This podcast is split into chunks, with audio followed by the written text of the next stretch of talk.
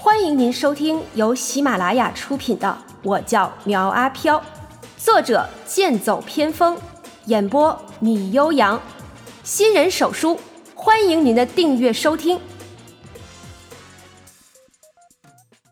第一百一十四章：通灵少年三。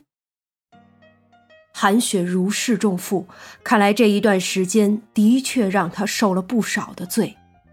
董柠檬在一边抛了个媚眼，道：“帅哥，你刚才好厉害啊！掏出根大棒子就打，那凶狠的模样啊，让我到现在还心有余悸呢。”傅月也跟着点点头，一副很是害怕的模样。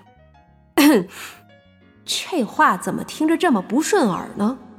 苗阿飘正色的道：“我呢，向来就是这样。”不出手则已，一出手那必定是让人心惊胆战。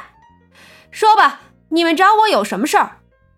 韩雪从包里掏出一副眼镜，放在桌上，看着苗阿飘道：“你还记得这副眼镜吗？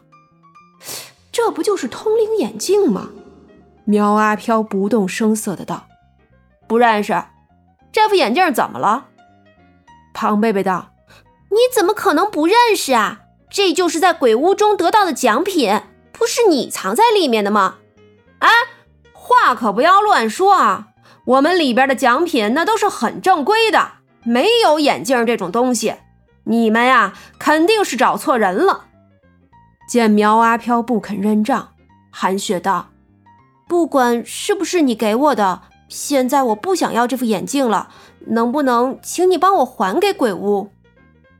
苗阿飘疑惑的道：“你可以自己送啊，为什么非要我送？我试着去还过，结果第二天这副眼镜又回到我的桌子上了。我不敢，不敢再去了。”说到这里，韩雪竟然哭了起来。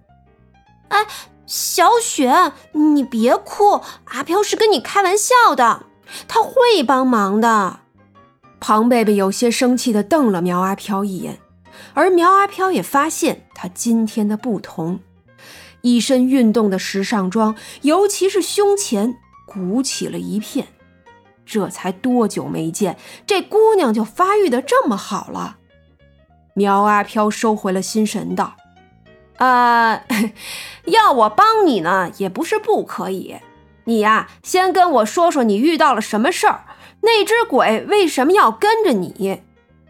韩雪哭了好一会儿，道：“那天我得到眼镜后就很是开心，到处炫耀。然后我们班上的苏童就说说戴上这个眼镜就能看到鬼。那那晚上敢不敢去楼道洗手间待一个晚上？我本来也不想去的。”但是苏童说的很难听，我气不过，就想着晚上去偷偷看看，然后拍两张照片，有了证据，第二天也好怼他。结果，结果我待到十二点之后，就听见洗手间有水声，那时候也没有人，怎么会有水呢？我就偷偷的推开厕所的门往外看。只见一个男人从水池中慢慢的爬了出来，他浑身湿漉漉的，穿着我们学校的校服。当看到他的脸的时候，说到这里，韩雪忍不住就想着要呕吐起来。董柠檬连忙安抚着他道：“好，好，好，不要想了啊，不要想了。”苗阿飘拄着头道。这是一张泡烂的脸，对吧？经他一提醒，韩雪忍不住还是吐了起来。众人连忙给他递纸巾。庞贝贝打了一下苗阿飘，道：“都什么时候了，你还跟着刺激他？”苗阿飘讪笑着道：“这又怎么能怪我呢？你们这些小姑娘啊，整天就喜欢这些鬼呀怪呀的。”可是真看见的时候，那是一个比一个害怕。哦哦，对了，后来怎么样了？韩雪吐完了之后道：“之后我吓坏了，想要离开卫生间，可是突然一双脚站在了门外。我害怕他不敢出声，就摘下了眼镜，装作什么都不知道的样子，将马桶一冲，然后就从卫生间回了宿舍。一路上有人叫我，可我吓得都不敢回头。就在我回到宿舍，以为没有事儿了，就重新又戴起了眼镜。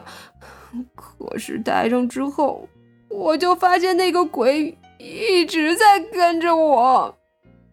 说到这里，韩雪又哭了起来。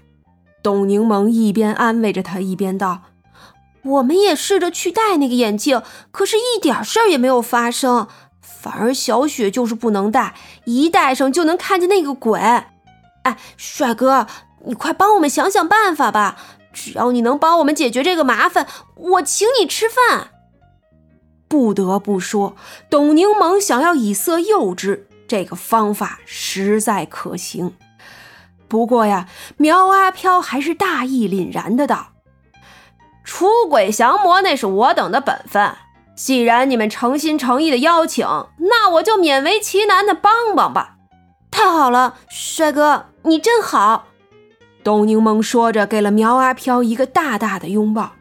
苗阿飘自然不能闲着，该占的便宜那还是得占的。丁，恭喜宿主触发任务：婚纱，尖叫指数一颗半星。任务内容：找到淹死鬼王定时的尸骨。你会发现一段很有趣的故事。提示：因宿主用通灵眼镜触发的支线任务，奖励翻倍，时限二十四小时。哦耶！得到系统的提示，苗阿飘心中大喜，这意味着自己把整蛊道具放出去，然后不需要到处去找任务，因为任务会自己找上门来。苗阿飘偷偷地问庞贝贝道：“哎，你没有把我身份告诉他们吧？”“没有，我跟他们说你是一个通灵人，专门帮人处理灵异事件，所以呀，你就放心吧。”听着庞贝贝这么一说，苗阿飘放下心来，道：“这件事儿你继续保密啊！如果他们问起来，就说我是个才华横溢的通灵少年。”哼，臭美！庞贝贝白了苗阿飘一眼。其实他之前有联系过关云娟，结果一听说他在医院养伤，所以才没有想着麻烦他们，转而找来了苗阿飘。苗阿飘道：“今晚呢，我就跟你们一起回学校。晚上的时候，你们偷偷溜出来，咱们出去转转。然后啊，把那个淹死鬼的尸骨给找出来。”啊啊！找尸骨！几个女孩子一听，脸色一下子变白。唯独董柠檬道：“哎，阿飘哥，你说怎么做就怎么做，我呀，一切都听你的。”谁都能看出，董柠檬对着苗阿飘是有意思的，可是后者并不感冒，反而对他的行为有些好奇，这也让苗阿飘一度开始怀疑起自己的帅气来。本集播讲完毕，欢迎订阅追更哦。